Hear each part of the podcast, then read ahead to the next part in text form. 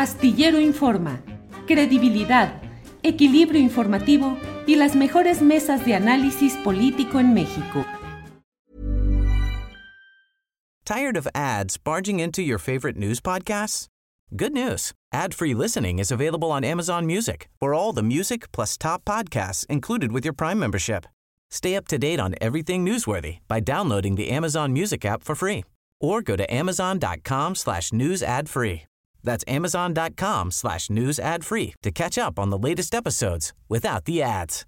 Millions of people have lost weight with personalized plans from Noom, like Evan, who can't stand salads and still lost 50 pounds.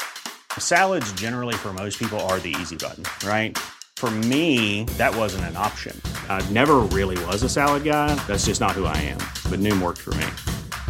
Get your personalized plan today at Noom.com. Real Noom user compensated to provide their story. In four weeks, the typical Noom user can expect to lose one to two pounds per week. Individual results may vary. Astillero Informa, credibilidad, equilibrio informativo y las mejores mesas de análisis político en México. Yasnaya, buenas tardes. Hola, buenas tardes, Julio, ¿cómo estás? Bien, Yasnaya, mucho gusto en escucharte y en platicar. Oye, ¿qué onda con eso de las ardillas que yo ya no entendí? Le he estado, sigue dando seguimiento. ¿Qué es esto de las ardillas? Ah, ya no, pues eh, todo empezó con un eh, problema que tengo de sobrepoblación de ardillas en mi huerto, en, la isla. Y entonces, bueno, tenía muchas aventuras tratando de deshacerme de las ardillas que se comen todo.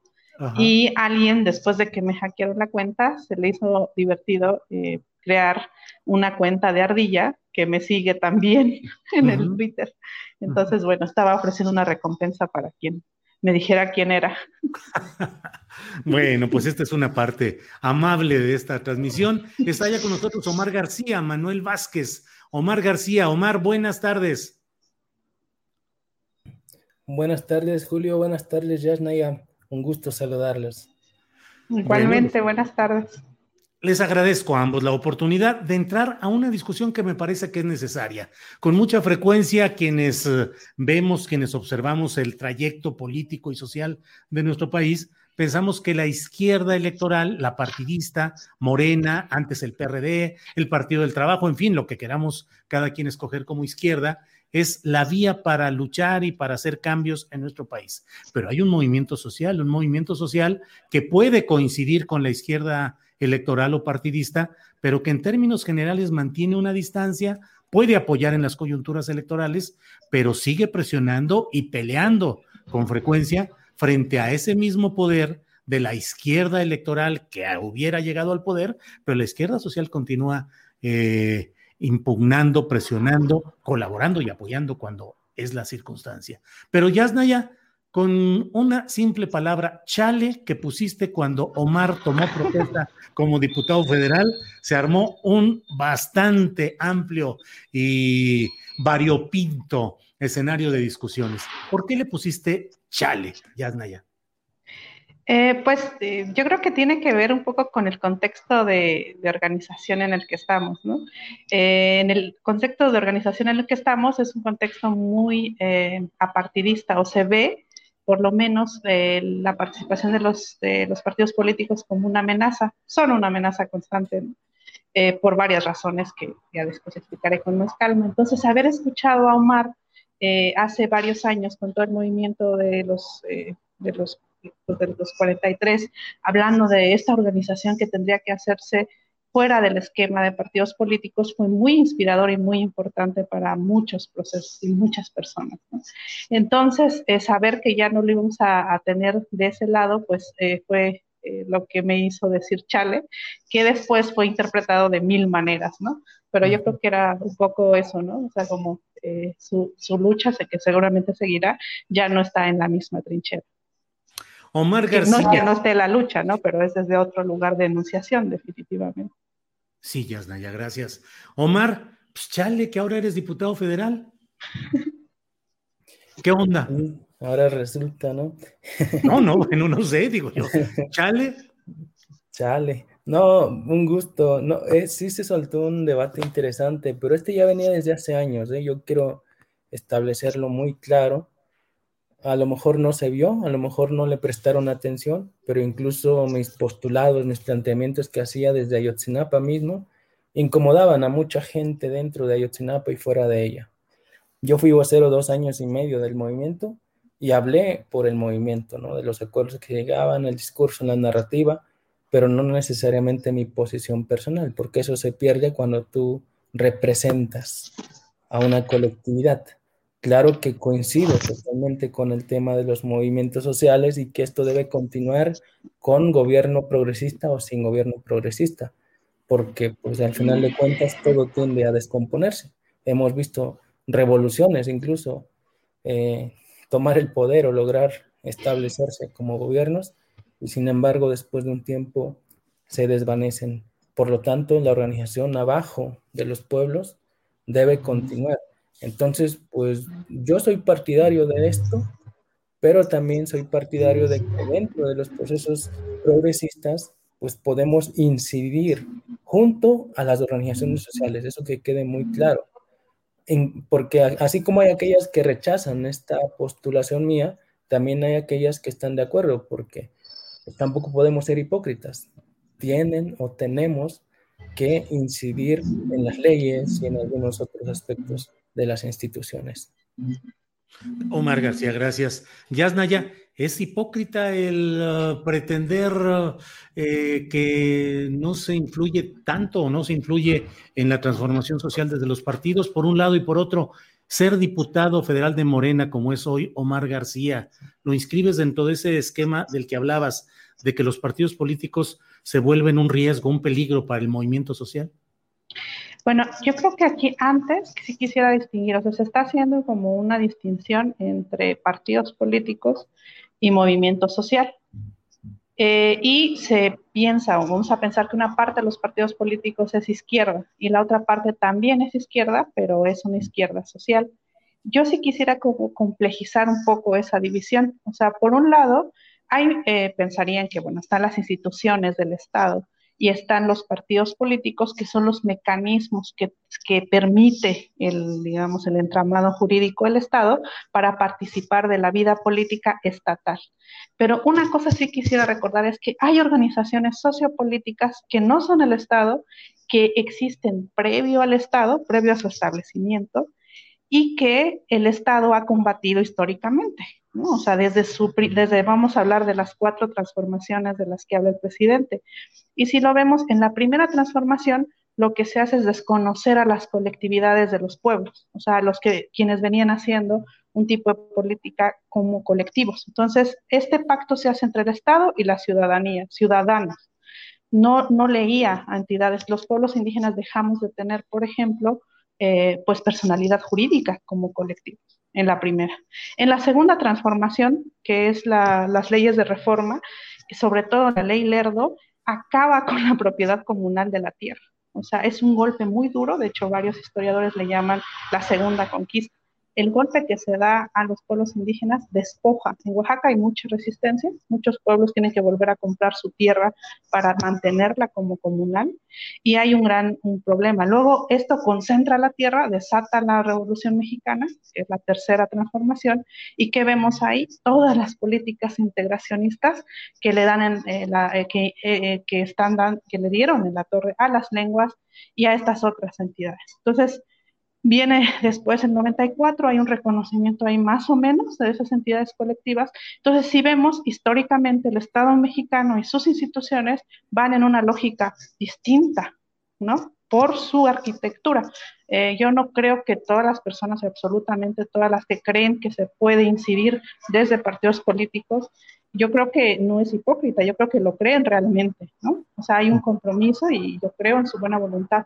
Pero una y otra vez la arquitectura del Estado está demostrando otra cosa. Entonces, por un lado tienes las instituciones, la izquierda institucional, la izquierda no institucional, la que está en las ONGs, movimientos sociales, pero hay otra que creo que sí es muy importante, que no todo el espectro político se debe leer entre izquierda y derecha.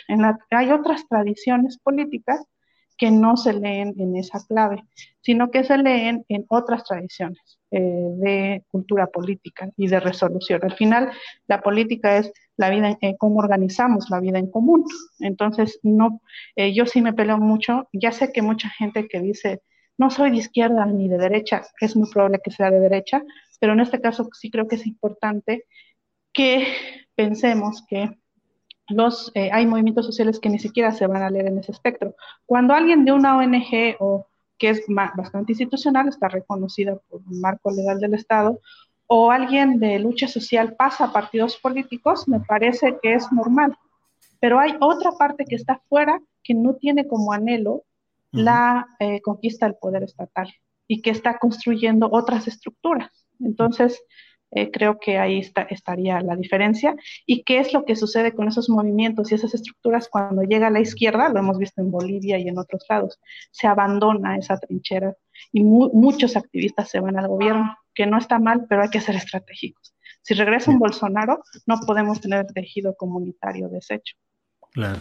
Eh, Omar, ahora estás en la izquierda institucional, te pregunto por un lado, y por otro, el movimiento en el que participaste, el de los 43, el movimiento social, avaló tu llegada a la Diputación Federal y llegas representando expresamente ese movimiento y esos intereses?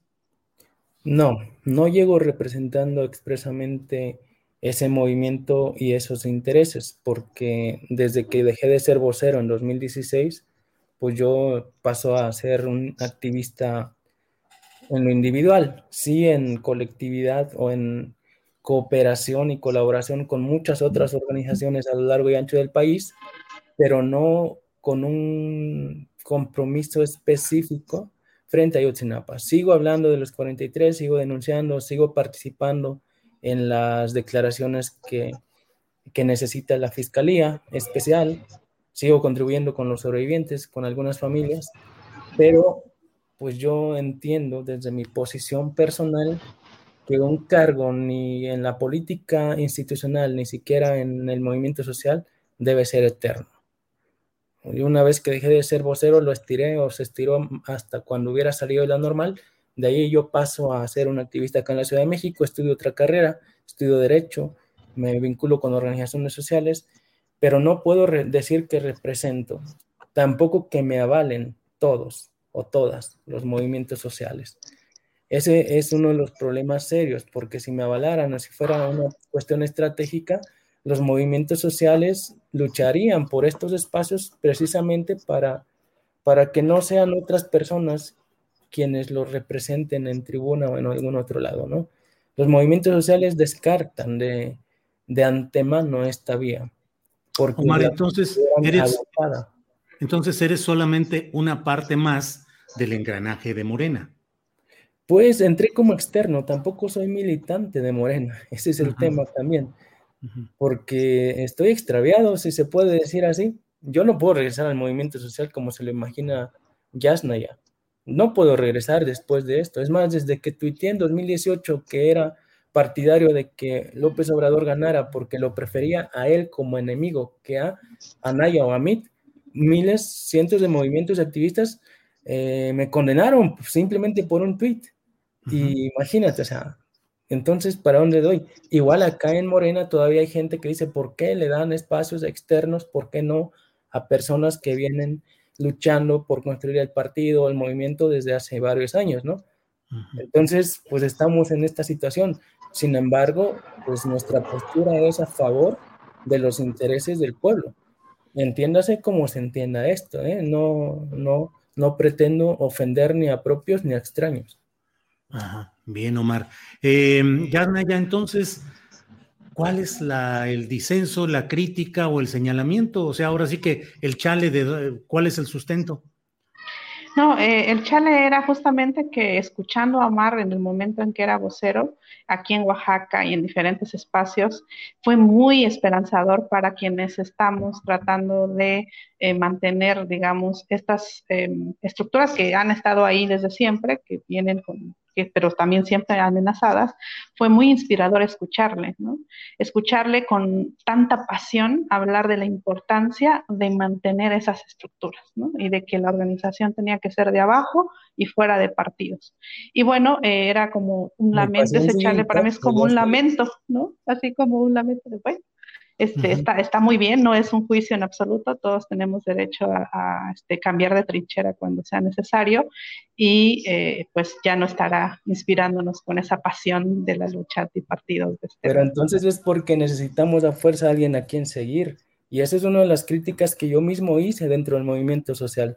Cuando Nestora, cuando Mireles, cuando otros dirigentes sociales se incluían a esta vía, no para siempre, sino como provisional y, al mismo tiempo se vinculaban con el movimiento social, había quienes lo condenaban y decían, bueno, compañeros, pero también cuando estaba ahí los criticaban por protagonistas, por que se acaparaban todo, porque tomaban malas decisiones, por esto.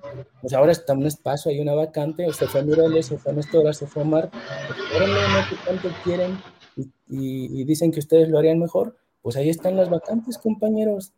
Eh, en la lucha social y los movimientos sociales de los que yo siempre hablé y que admiro más son aquellos que eh, se dejan de caudillos, que se dejan de quien los guía, de salvadores.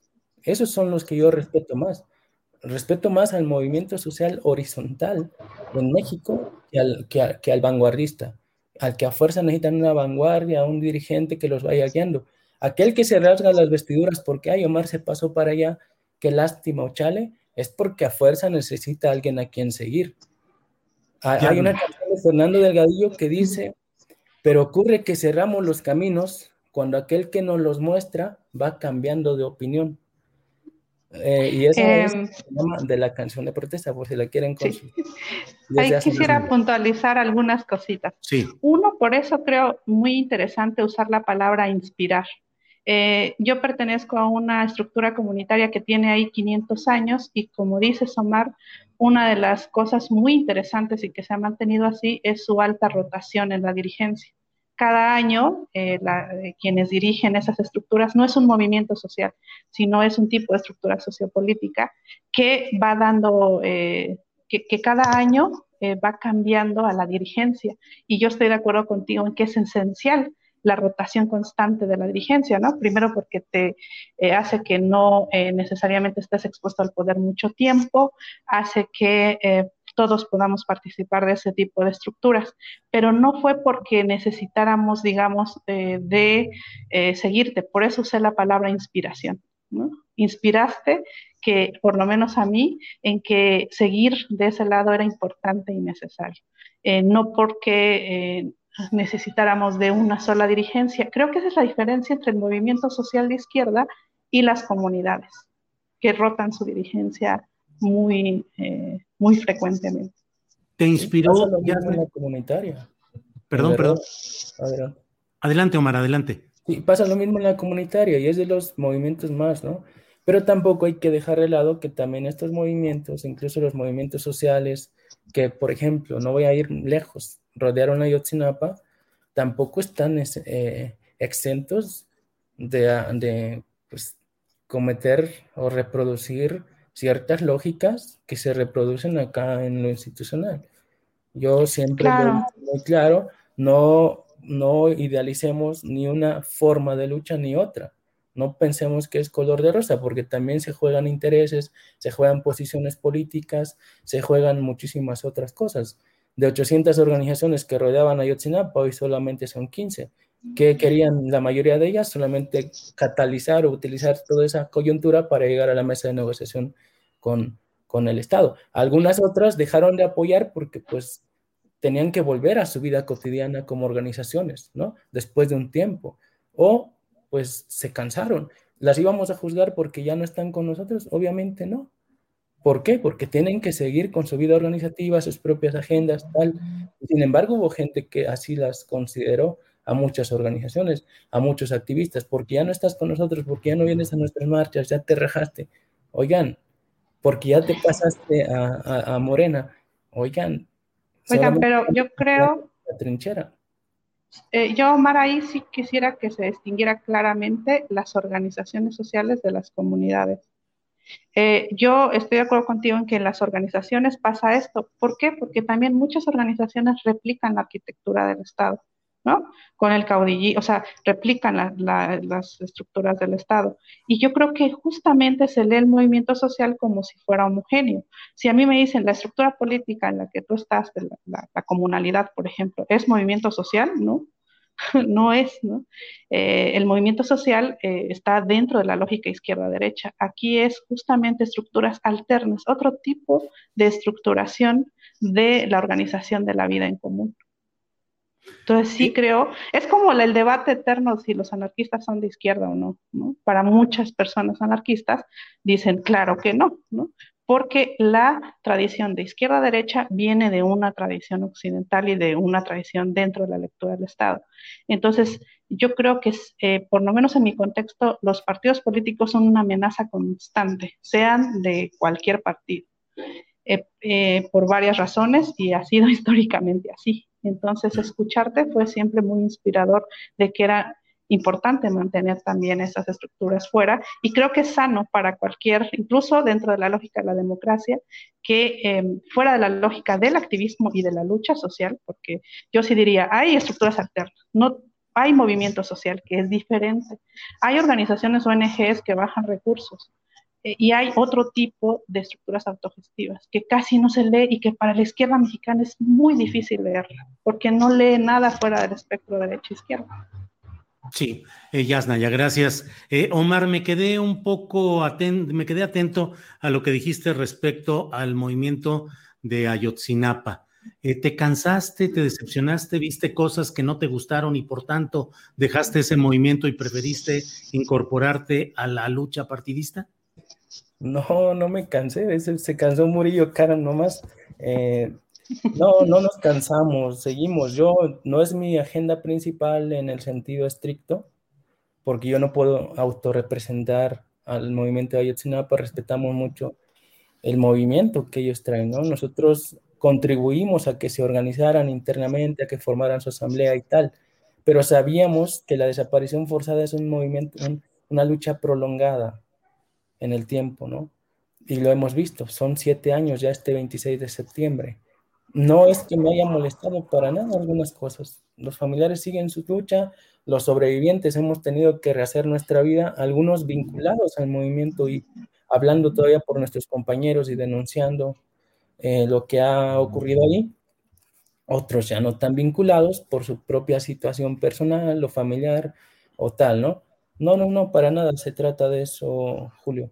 Eh, traemos una agenda, de hecho, acá en lo legislativo de derechos humanos, de seguridad y justicia y de temas de gobernación para pues ver en qué también contribuimos al caso específico, pero también con otras víctimas. Recordemos que no son solo 43, ya son 90 mil personas desaparecidas en el país.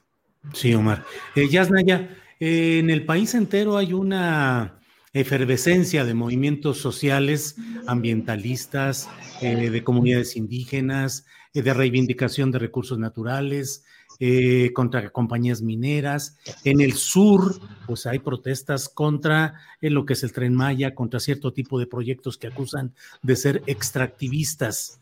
¿Se encamina la izquierda social, crees, a un choque con esta izquierda institucional electoral o finalmente puede haber acuerdos entre ellos?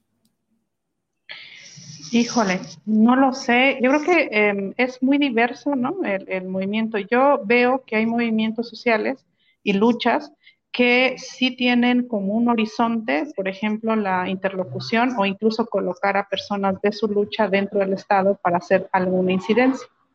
Hay otras que no, que no están en esa lógica, sino que están en una lógica de resistencia eh, ante la lógica estatal.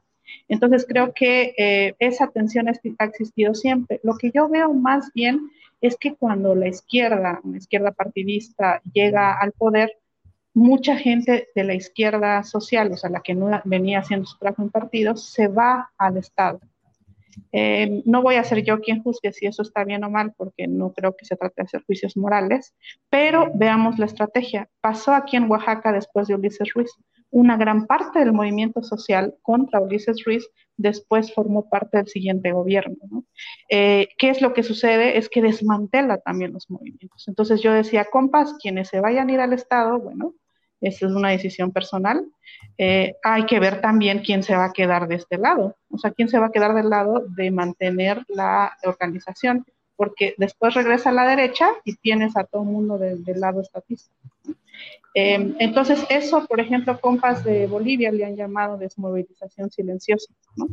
Em, entonces, necesitamos ver cómo, justamente cuando una izquierda está en el poder, una izquierda partidista, podamos no desmantelar los movimientos, ¿no? porque parezcan que no son necesarios. Y hay quienes abiertamente están resistiendo a proyectos extractivistas. ¿no? El Plan Integral Morelos, lo que sucedió con Samir Flores, es claramente pues, que se ve que la izquierda... Eh, ha sido en muchos casos la izquierda partidista, pues eh, dentro de la lógica, ni siquiera la izquierda, es la lógica del Estado, de la arquitectura misma, que siempre se necesita capitalizar eh, y, siempre va sobre territorios de pueblos indígenas históricamente. Entonces yo creo que sí va a haber choques, siempre lo he sabido. Fuera y dentro del espectro de la izquierda social, ¿no? Porque eh, yo, por ejemplo, me niego mucho a que eh, las estructuras sociopolíticas de los pueblos indígenas sean leídas dentro del espectro derecha-izquierda, porque históricamente la evidencia muestra que está en otra lógica. Gracias, Yasnaya. Eh, Omar, ¿se corre el riesgo de que los cuadros principales de movimientos sociales sean cooptados por los partidos o por el poder en turno y eso termine reproduciendo la historia que hemos visto a lo largo de muchos años de los intentos de pelear desde dentro, de influir para cambiar al régimen desde adentro y que finalmente no se ha logrado gran cosa a lo largo de los años? ¿O crees que todavía sigue vigente esa posibilidad de cambiar desde adentro al sistema? Qué difícil pregunta. Yo lo he discutido y problematizado durante toda mi pues mi trayectoria, ¿no? Desde 2014, incluso antes. El problema no es que te copten a los cuadros. El problema es qué capacitación, qué tipo de cuadros realmente estás dejando ir a, a, la izquierda institucional o a las instituciones gubernamentales cuando una izquierda, o entre comillas, como quieran decirle, llega al poder. Porque si de cuadros políticos bien formado se tratara, pues no tendríamos por qué preocuparnos, porque llevarían una misión muy clara hacia las instituciones. Eh, no, no tendríamos por qué preocuparnos. Aquí estamos hablando de una cuestión de calidad y de cantidad misma. Porque si los yo lo dije hace un rato, los movimientos sociales en su mayoría, sobre todo los que se basan en dogmas o que se autodenominan, pues, bueno, no se autodenominan, pues mm, se reputan puros y que jamás tienen una relación con el Estado. Eh, Tired of ads barging into your favorite news podcasts? Good news. Ad-free listening is available on Amazon Music. For all the music plus top podcasts included with your Prime membership. Stay up to date on everything newsworthy by downloading the Amazon Music app for free or go to amazon.com slash news ad free. That's amazon.com slash news ad free to catch up on the latest episodes without the ads. Millions of people have lost weight with personalized plans from Noom, like Evan, who can't stand salads and still lost 50 pounds. Salads, generally, for most people, are the easy button, right? For me, that wasn't an option. I never really was a salad guy. That's just not who I am. But Noom worked for me. Get your personalized plan today at Noom.com. Real Noom user compensated to provide their story. In four weeks, the typical Noom user can expect to lose one to two pounds per week. Individual results may vary. Pues, como nunca quieren participar dentro de este, no capacitan a su gente en caso de que la situación política, el contexto, la realidad, la coyuntura cambie y sea necesario meter a gente dentro de las instituciones del Estado. ¿Para qué? Para que operen ahí a favor del Estado, a favor de las organizaciones sociales. Y como eso pasa, entonces, cuando esos cuadros vienen a la institucionalidad, pues tienen que plegarse a esa arquitectura que maneja Yasnaya. Y no exportan, si se puede decir así, o importan una arquitectura proveniente del movimiento social. o si lo intentan, ni siquiera representan una, una fuerza suficiente para oponerse ya dentro del Estado, tal. Por eso siempre hablan de que te absorbe el Estado, de que te absorbe, el poder. Pero para mí, esos discursos no son más que de justificación por parte de quienes no están formando. En Ayotzinapa incluso yo lo planteé desde 2009-2008, eh, que necesitábamos reformar nuestros programas de estudio de formación política porque ya no estábamos dando ni a la sociedad ni frente al Estado una batalla consecuente o que rindiera frutos reales para llevar a cabo nuestras demandas. No estábamos aportando luchadores sociales ya, tal cual. Y, y, se necesitaba eso. Las organizaciones sociales también. Podremos saber mucho de protesta, de tirar bombas molotov, de hacer trincheras, de enfrentarnos a la policía, pero de administrar como tal, no. Y otra cosa, hay gran parte del movimiento social en México que ni siquiera voltea a ver al zapatismo, a esa otra alternativa, ni siquiera a, la, a, la, a las policías comunitarias o algunas otras formas de organizacionales, y mucho menos a las que dice Yasnaya, porque para mucho movimiento social, no quiero hablar de cantidades, pero es bastante, esas formas de organización que surgieron en el 94 antes o que ya eran previas a todo este sistema estatal, se les hacen ajenas se les hacen revisionistas o se les hacen los que no entran dentro de, de, lo que debe ser. Entonces, pues ese es el diagnóstico que yo puedo hacer. ¿Cuáles cuadros, Yasnaya? ¿Qué tipo de cuadros están llegando realmente? Yo ahí respondería muy breve. ¿Cómo vamos a exigirle formación de cuadros a las mujeres que están poniendo el cuerpo ante eh, la entrada de la minera? ¿no? Eh, creo, o sea, es que justamente yo creo que la formación de cuadros está dentro de la lógica también que cuando el movimiento social de izquierda replica ciertas prácticas de la, eh, pues del Estado. ¿En qué, se hace, ¿En qué lengua se hace esa formación política? En español, en lenguas hegemónicas. ¿Y cómo vamos a exigir a estas personas que, no sé, por ejemplo, piensan en, varias mujeres de varias comunidades que han puesto el cuerpo en zapoteco? Es otra la lógica, ¿no? Eh, y en ese sentido creo que es muy importante que para nosotras nuestra formación política en la comunidad es justamente la participación en el sistema de cargos, la participación en las asambleas, en las estructuras que tienen ahí desde hace más de 500 años, digo, desde hace 500 años, y que permitieron que sigamos vivos ante todo lo que sucede. Como bien dices, la izquierda que está volteando siempre hacia el Estado, esa izquierda es muy, eh, no voltea a ver esto por eso yo quería decir, estamos fuera de ese espectro, porque ni siquiera nos leen, no hay una posibilidad de lectura. Entonces, ¿dónde están esos cuadros? Están en las comunidades dando sus cargos y manteniendo vivas esas estructuras, pero en, la lógica de la formación política izquierdista, pues, es decir, se forma cotidianamente, ¿no? no eh, y, no vamos a exigir a una lucha sin presupuesto eh, que encima forme cuadros. Eh, yo creo que en todo caso la formación de cuadros en nuestras comunidades se va dando en la práctica cotidiana de la participación del trabajo comunal. Y es un, tal vez es una estructura que no tiene los mismos, nunca va a tener la misma gesta que la conquista del poder, es más femenina y de cuidados cotidianos, las comunidades donde dan tequio, pues es para mantenernos en las fuentes de agua, abrir los caminos, eh, de que si se derrumbó en la carretera o hubo un sismo, del trabajo autogestivo para mantener la vida. Tiene que ver poco con la conquista del poder. Y en ese sentido quisiera pronto citar a Gladys Tull, que habla del deseo de Estado. Hay ciertas luchas, incluyendo las luchas y los movimientos sociales de izquierda, que tienen deseo de Estado.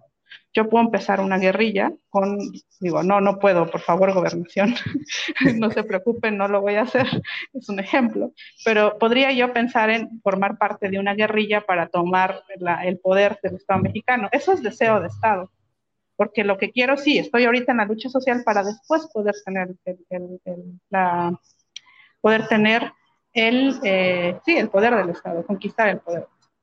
Pero hay otras luchas que están en otra manera de gestionar la vida. Sé que es muy difícil de comunicar, pero que no hay deseo de Estado. Eh, y me, a mí esa categoría, de, recomiendo mucho la politóloga Quiche Gladys Zul, que analiza muy bien eh, algo que ella llama los archipiélagos comunales y que son una opción posible ante la debacle que viene con la crisis climática. Si no tenemos demasiado tiempo. Entonces, mi pregunta personal, y creo que cada quien la tiene que responder, por eso no, no es un juicio pues de, de una decisión que alguien tome, es si lo que quieres hacer es estar fortaleciendo el deseo de Estado o el de otro tipo de estructuras que creo que pueden, eh, que, que, generan una, una, vida en común, me parece mucho mejor que la que ha provisto el Estado históricamente, que además no tienen presupuesto y están resistiendo al Estado, a sus efectos. Sí, Omar. Eh... decir algo antes? Sí, sí, sí, por favor. Quiero, quiero decir una cosa respecto a esto que hemos estado hablando ya tengo un diagnóstico muy claro del movimiento social también, y qué bueno que Yasnaya también hable sobre todo de esto, ¿no? De la organización más comunal, comunitaria que la organización social que pudiera tener un deseo de Estado, ¿no? No sé si me voy a contradecir, pero de a quienes más le presto atención yo en cuanto a la crítica que hagan a mi persona, yo quisiera que no fuera mi persona, ¿eh? porque hay varias personas que pensamos así, eh, es precisamente de, la, de las organizaciones comunales, de, de, las poblaciones originarias, de las que están antes del Estado o de las que están eh, posterior al Estado, pero que han dado una alternativa muy viable y muy posible y muy profunda de cambio a este país. A esas sí les pongo atención. Cuando veo que la crítica viene de otras organizaciones, aquellas que ya les comenté que a veces son muy utilitaristas eh, son poco éticas en sus prácticas, utilizan coyunturas de movimientos sociales solo para encumbrarse y negociar con el Estado, ahí ni les presto mucha atención. Y créanme que, que quienes más critican son estas últimas organizaciones. También cuando la crítica viene de los fans, de los fans, de los turistas revolucionarios, de los revolucionarios de café, oiga, revolucionarios de café, pues no le presto mucha atención. Y si hiciéramos un estudio, probablemente la mayor crítica que ha habido en este tiempo, en estos días y en este mes de septiembre sobre todo, porque viene la Ayotzinapa y se sueltan los guerrilleros de, de, del Facebook, no hombre, van a ver que ni siquiera están en movimientos sociales ni siquiera están del lado de los pueblos originarios y de su organización. No, no, no creo que valga la pena. Y qué bueno que se esté dando el diálogo con, con Jazz Naya. Yasnaya, ¿algo sobre esto o pasamos a otro tema? Eh, no, eh, creo que lo que, lo que revela eh, Omar eh, es muy importante. El, el, hecho es que una gran parte de lo que creemos que es la conversación pública es la que se da en redes sociales. Y, por ejemplo, de mi comunidad o de pueblos mijes, somos muy pocos quienes estamos en Twitter, ejemplo, que estamos más en Facebook. Eh, entonces, también hay que considerar la brecha digital. Entonces, no confundamos el ruido y lo que sucede en Twitter con una conversación amplia que garantice la libertad de expresión de todos los pueblos y las colectividades en este país. ¿no? Eh, y entonces, en ese sentido, eh, yo creo que eh, justamente también eh, eh, no confundir, ¿no? Y creo que Omar lo está diciendo muy bien. Y justamente por lo que sus, es decir, creo que se confundió y, y lo interesante fue ver el, la polisemia de la palabra charle, es que mm, eh, se leyó solo como de una manera, ¿no? No como considerar algo valioso. Eh, no sé eh, qué pasaría en, en, nuestra lógica, les digo, por lo menos en nuestro contexto, una amenaza a las organizaciones comunales son el poder de cooptación que tienen los partidos políticos. Eh, y también cómo van inscribiendo en la lógica de lo positivo, del derecho positivo, otro tipo de formas de organización. Entonces, eh, supongamos que eh, si alguien te eh, muy apasionadamente te dice que esa es una muy buena eh, estrategia de trabajo, no es que ya no lo piense, pero eh, tenerlo en otra trinchera, pues yo creo que por lo menos era como algo para mí al menos sorpresivo de lo cual viene el Charles, ¿no? no por eso no fue expresado como un juicio personal. Bien. Eh, Omar, eh, estamos ya en la parte final de este diálogo que mucho aprecio y mucho agradezco. Y te pregunto, ¿en general le falta autocrítica a la izquierda, sea social o sea electoral, institucional o revolucionaria? En fin, eh, por un lado. Y por otro, ¿hay un estancamiento ideológico? Omar, eh, ¿hay los suficientes cuadros, instancias y vocación actual de la izquierda para analizar y discutir a fondo y generar propuestas ideológicas eficaces? Sí, le falta mucha autocrítica a, al movimiento social, sobre todo a las organizaciones sociales. civiles y a los partidos políticos que ni se diga, ¿no? Bueno, a menos que ese sea su propósito, hacer todo lo que hacen mal, pues está, no, no, les auto, no se autocriticarían nada, ¿verdad? Pero, por ejemplo, el Movimiento de Regeneración Nacional, lo he dicho públicamente en bastantes lugares, pues sí, se alimenta en buena parte o en un 15% de gente que proviene de organizaciones sociales y del movimiento social y un 85% pues de otros partidos y de otros sectores muy altos, eh, no me da miedo decirlo, eh, pues si se alimenta el movimiento social y queremos hacerle contrapeso con esta parte, este 15% al resto, y no venimos informados o venimos a aprender también como Luis Videgaray, pues está canijo, ¿no?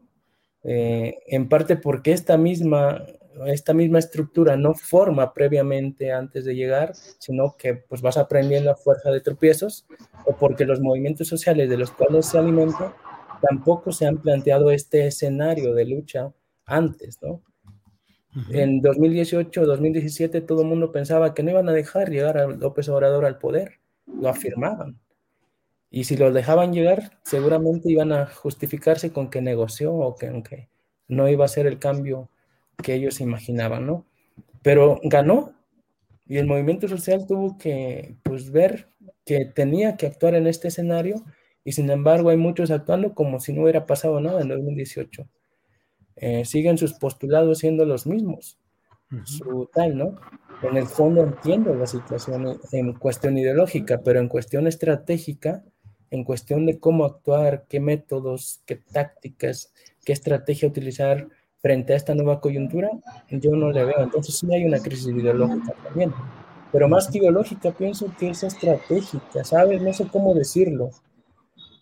En los movimientos sociales adoctrinamos mucho a la gente, se adoctrina mucho, se establecen postulados que pudieran parecer o, se interpretan por la mayoría de la gente que no pueden ser cambiados nunca.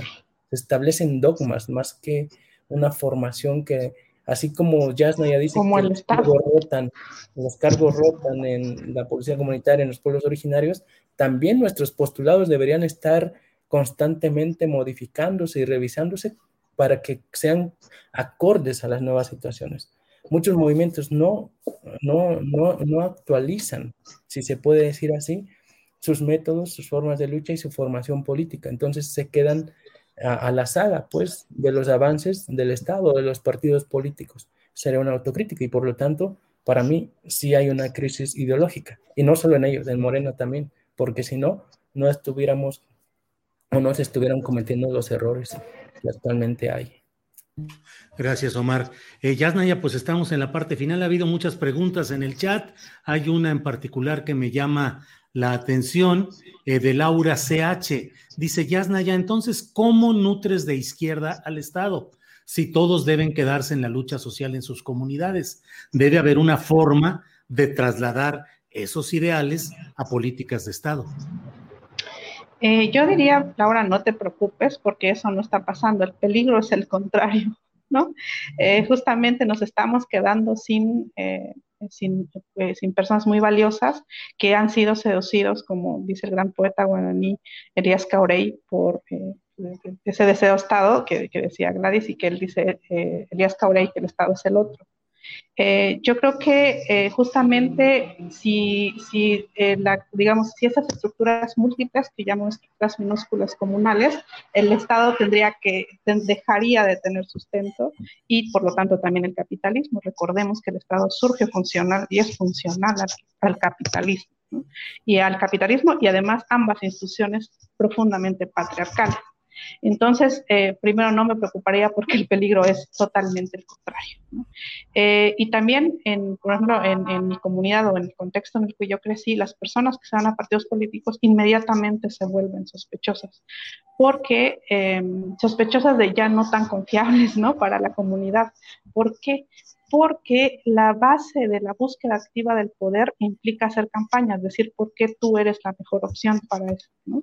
No porque a todos nos toque en una rotación constante participar de la vida política y porque históricamente, tanto izquierda como derecha, hemos tenido muy malas experiencias. Entonces, tendríamos que borrar todas esas malas experiencias históricas, eh, pues para eh, poder confiar un poco tal vez, ¿no?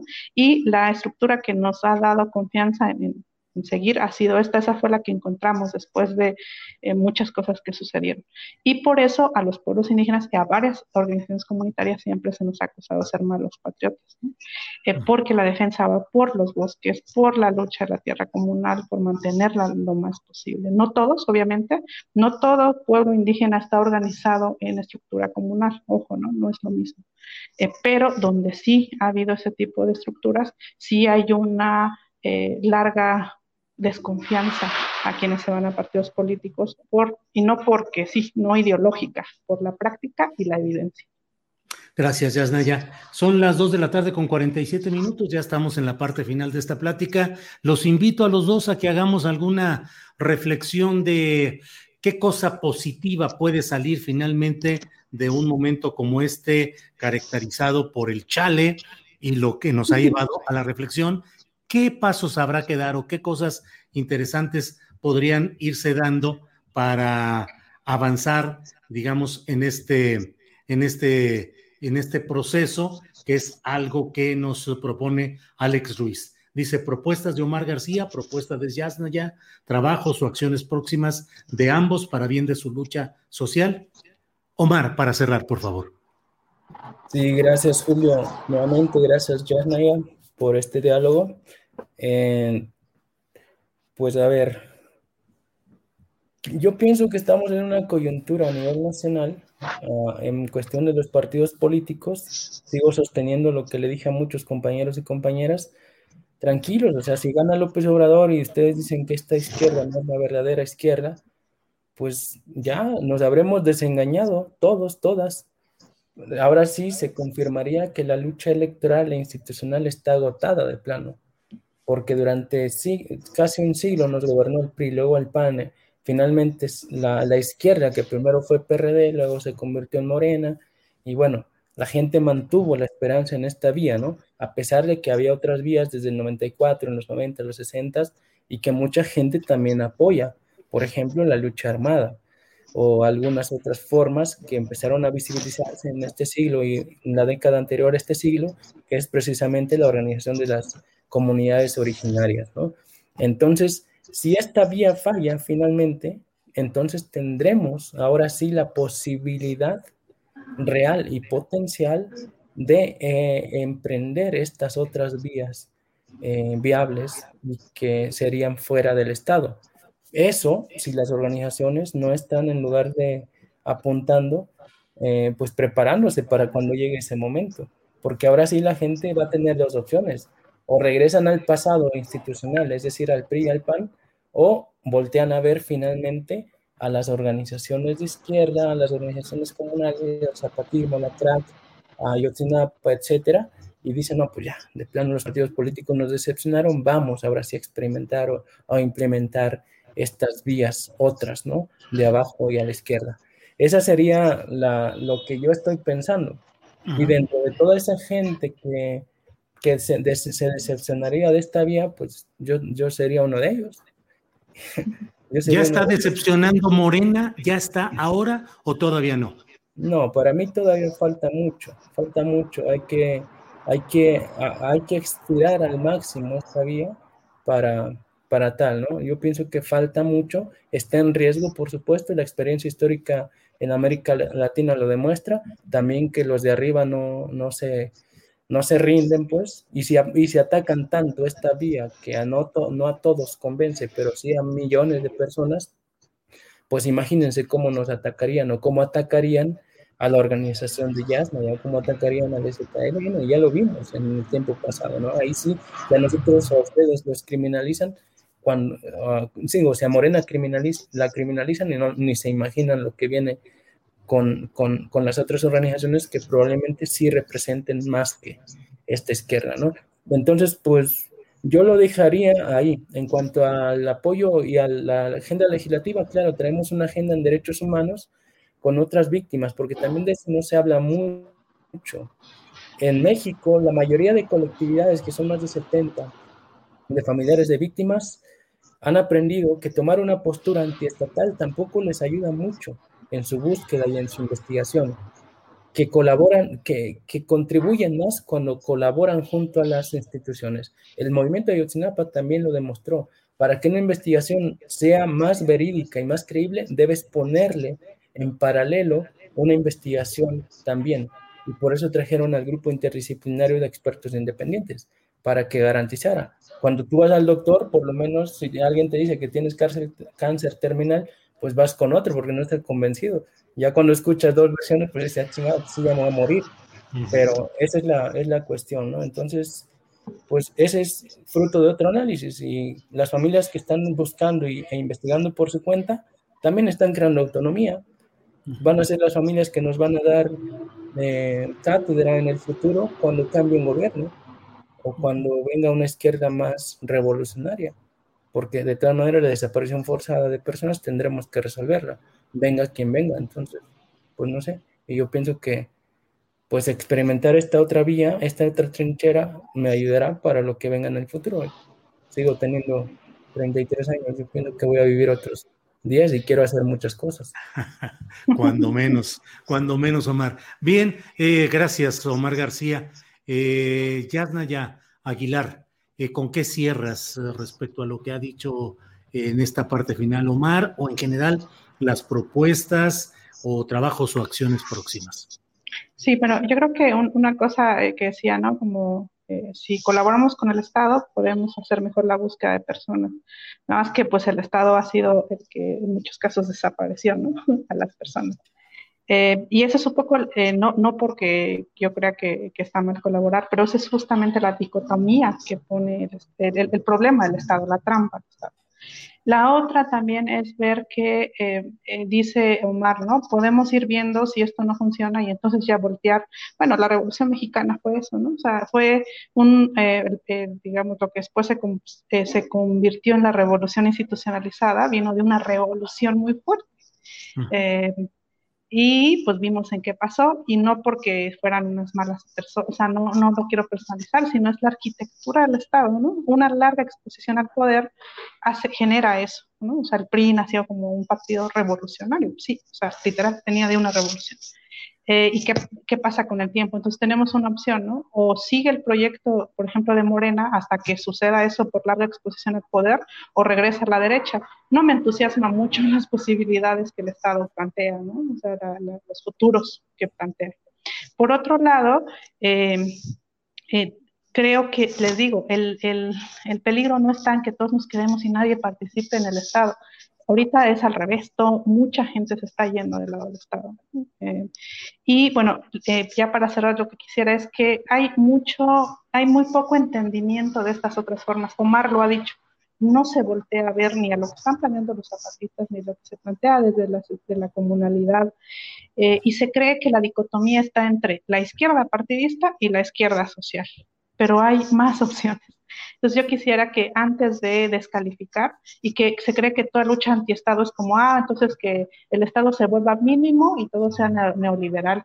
Y creo que a veces es muy desesperante desde ciertas eh, trincheras tratar que nosotros explicar y que no nos entiendan, que crean que somos, no sé, anarcocapitalistas, que quieren que, que solo hay opciones como mercado y Estado y decimos, no, tenemos estructuras que creo que pueden ser funcionales, que fíjense, nos han servido 500 años. Tenemos evidencias de que ante mucha muerte y destrucción es lo que mínimamente nos hizo llegar acá al siglo XXI con vida. Y que eh, se puedan leer entonces estas fuera del espectro de la tradición occidental de la política que es derecha e izquierda que hay otras posibilidades. No es antiestado, es sin deseo de Estado, diría más bien Gladys Zul, y que por favor invitaría a leer a personas como Gladys Zul, como Aura Gómez. Hay muchas mujeres, sobre todo indígenas, en el continente que están escribiendo de estas otras posibilidades. Y que siento que no están siendo escuchadas. Entonces, haya un prejuicio, es antiestatal, por lo tanto es que no quiere esto, esto, esto, o una serie de asociaciones sin antes escuchar. Yo trato de leer sobre izquierda y derecha, trato de leer a los teóricos del Estado, al revés no sucede. Bien, Entonces, pues, eh, vamos a conocernos antes. Bien, bien, Omar. Bueno, pues algo que decir, Omar. No, sí, sí, sí, claro, eso lo hemos dicho también en el movimiento social. Pues, ¿Por qué caracterizan a los maestros de la gente? Siempre cargan su periódico la jornada. Si te ven con uno del financiero, no, pues compañero, ya estás traicionando la lucha. No chinguen, ¿cómo vamos a tener una visión de conjunto? ¿Cómo vamos a planificar, combatir un sistema si no nos nutrimos de todas las visiones posibles?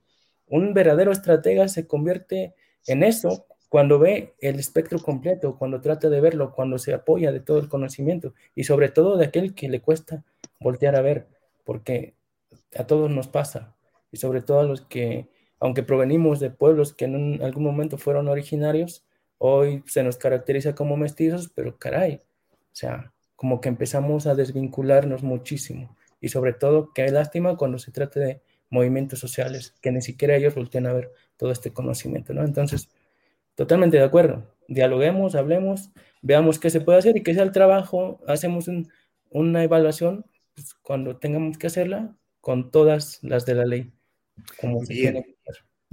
Bueno, pues esta ha sido la hermenéutica del chale pronunciado por Yasnaya y que ha generado una serie de venturosas eh, posibilidades de dialogar como esta ocasión, en la que francamente les agradezco mucho la posibilidad de platicar de una manera reflexiva, sin insultos, sin estridencias, sin exageraciones. Un análisis que creo que nos ayuda a todos a entender el momento que estamos viviendo desde diferentes ópticas y finalmente en una lucha que aspiramos a que sea complementaria, que ayude a, a integrar diferentes fuerzas y visiones en un camino que con sus asegúnes y con diversas eh, postulaciones, pero compartimos. Así es que, Yasnaya, muchas gracias, a reserva de lo que quieras agregar, pero por esta parte, muchas gracias, Yasnaya.